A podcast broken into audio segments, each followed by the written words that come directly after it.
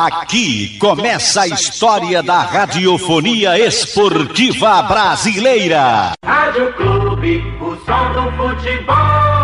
Boa tarde para você, um grande abraço ao amigo ligado aqui no Canhão do Nordeste, a Super Rádio Clube de Pernambuco. O Santa Cruz iniciando essa semana pesada de treinamentos, visando o clássico do próximo sábado, diante da equipe do esporte. Dudu Mandai, João Henrique e Matheus Anderson já treinam normalmente com o elenco coral. Estão prontos e ficam à disposição do técnico Lesson Júnior para o próximo final de semana. Marcos Martins ainda se recuperando de lesão. Esse desfalca a equipe do Santa. Quem vive a expectativa de fazer a sua estreia vestindo a camisa tricolor é o lateral direito Edson Ratinho. Já está uma semana praticamente no clube e logo, logo fará sua estreia vestindo a camisa tricolor. O Santa Cruz que faz hoje treino em dois períodos. Treinou pela manhã e volta a treinar às 15 horas no CT Ninho das Cobras Rodolfo Aguiar. O técnico Lesson Júnior tem uma semana cheia de preparação para o seu time para o confronto do próximo sábado. Ainda sem definir a equipe titular para o clássico, Lesson Júnior vai ganhando reforços e os jogadores sendo liberados e ficando à sua disposição. Vamos ouvir aqui no Canhão do Nordeste o volante Eliezer, que falou assim em entrevista coletiva. Ah, eu fico muito feliz, né? Acho que isso é, é fruto daquilo que a gente prega dentro do vestiário.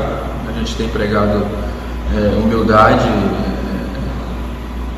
é, e isso tem feito toda a diferença dentro de campo. Acho que quando você coloca a humildade, o companheirismo e a parceria dentro do vestiário automaticamente acaba fluindo dentro de campo, é isso que vem acontecendo. Eu acho que a humildade automaticamente Deus te honra quando você prega essas informações. Então é isso que tem acontecido no nosso grupo. Sobre a liderança, a gente está muito feliz por tudo que vem acontecendo, mas não é algo que a gente tem que andar com ela debaixo do braço. Eu acho que as coisas passadas do para trás já ficaram. O próximo objetivo é sábado né, e a gente tem que, de qualquer maneira, buscar a vitória. Nesse último jogo você substituiu o Gilberto, que estava suspenso. Gilberto é um volante mais pegador. Você se sente bem atuando nessa posição ou prefere ter um pouco mais de liberdade para construir o jogo? Não, na verdade a gente prega muito né, dentro do nosso vestiário que essa questão de substituir um, dois, três jogadores, acho que isso não pode existir. É, todo mundo tem condição de estar entre os 11 é, claro, entendi a tua pergunta, mas a gente prega muito que todo mundo que está aqui tem condição de estar entre o time titular e senão não estaria aqui. É, claro, sou um volante construtor, é, mas eu já fiz as três funções, tanto primeiro quanto segundo, como um falso meia. Eu prefiro essa parte mais construtora, mas isso cabe ao professor. Onde ele pôr, eu estou pronto para ajudar a equipe, que é isso que é o mais importante. Apesar do elenco ser recém-formado, nota-se uma grande união entre vocês jogadores. Na sua opinião, quais fatores foram fundamentais para esse sentimento de vocês? Na verdade, eu, acredito, eu posso é, é, é, colocar uma situação que eu, que, que eu acredito que tem feito toda a diferença no nosso elenco, que é a humildade. Eu acho que a humildade, quando você é um cara humilde, quando você tenta incumbir isso dentro do vestiário com o professor a comissão, todos os funcionários do clube fazem isso muito bem. Tenho certeza que automaticamente Deus te honra. É isso que vem acontecendo e é isso que a gente tem que, que levar daqui para frente para que a gente possa no final conquistar o grande objetivo que é o título. Nas redes sociais circulou um vídeo seu presenteando um torcedor coral durante uma viagem sua. Queria que você falasse sobre essa identificação que vocês atletas estão tendo com a torcida, apesar de estarem há pouco tempo aqui no clube. Cara, na verdade, quando eu cheguei no clube, eu falei que, que na minha primeira entrevista com o torcedor, é um torcedor carente de títulos, carente de, de grandes vitórias, carente de alguém que, que chegue no clube e entenda a primeira realidade do clube para depois vivê-la, né? E eu procurei fazer isso. É, sobre esse episódio aí, foi algo que, que foi né, natural. Eu acredito que quando Deus ele tem quer honrar alguém, ele, ele faz essas cria situações para honrar como aconteceu com esse senhor.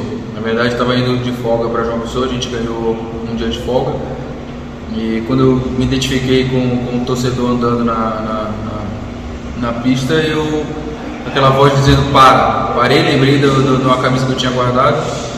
Claro, o mínimo que eu posso fazer é dar um presente ou dar uma melhor dentro de campo por tudo que o torcedor vem demonstrando no dia a dia, no, no, nas redes sociais, o carinho, é o mínimo que eu posso fazer é uma forma de gratidão, dar um presente do tamanho que foi. Este é o volante Eliezer falando aqui no Canhão do Nordeste. Daqui a pouco eu volto com outras o tricolor do Arruda aqui em Bola ao Centro, sem clube, não há futebol. Ok, de volta aqui no Canhão do Nordeste para falar do tricolor do Arruda. Ontem, reunião do Conselho Deliberativo. Tava caminhando tudo bem quando os escritórios de advogados explicavam o processo da SAF até quando um conselheiro questionou se a votação seria individual ou em conjunta. Quando o jurídico do clube respondeu que a votação seria uma só, aí o clima esquentou. Para explicar toda essa situação do Conselho Deliberativo da reunião de ontem, o advogado e conselheiro do clube, João Marcelo Neves, fala aqui no Canhão do Nordeste. A do conselho ontem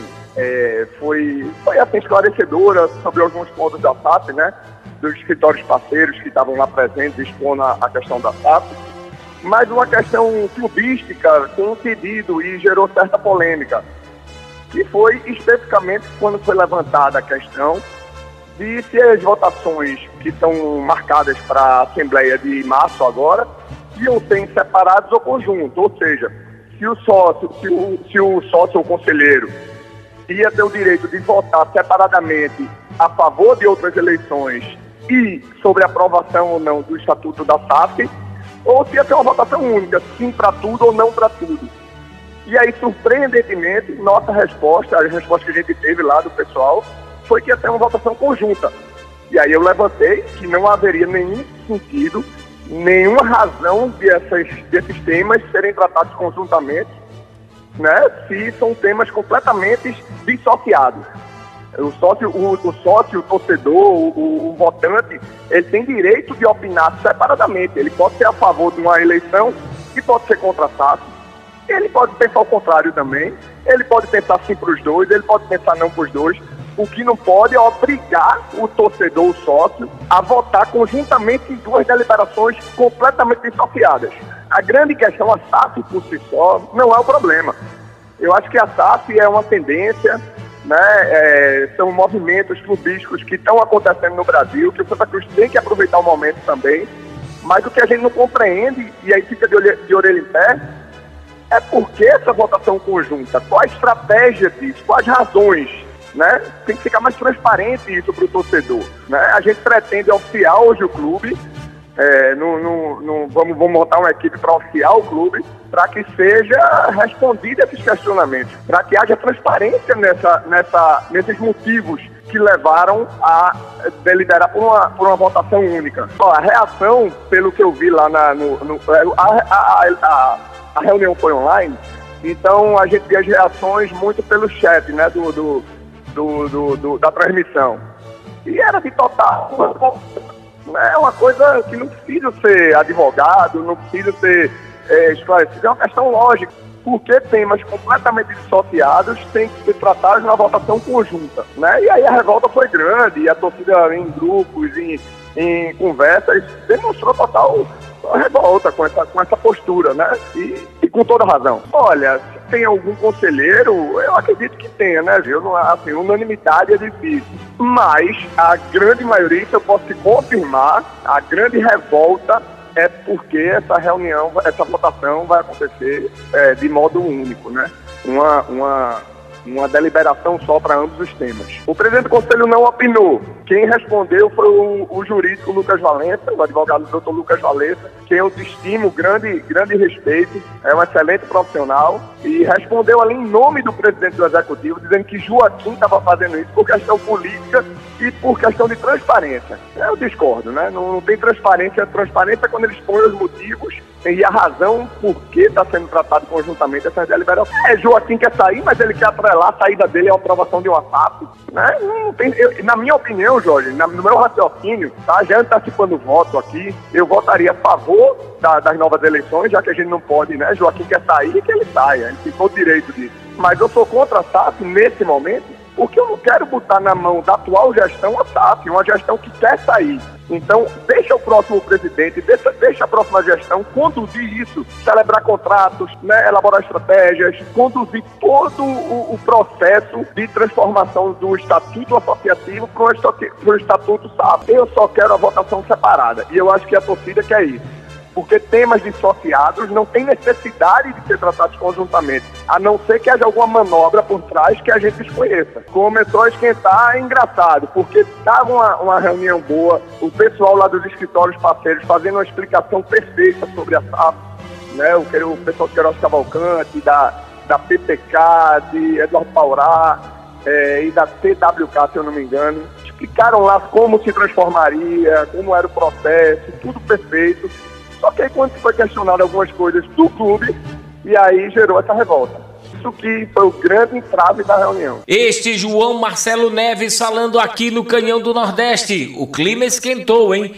Esquentou mesmo a questão da SAF e da antecipação das eleições do clube. E vamos aguardar os próximos capítulos dessa novela. Sem clube, não há futebol.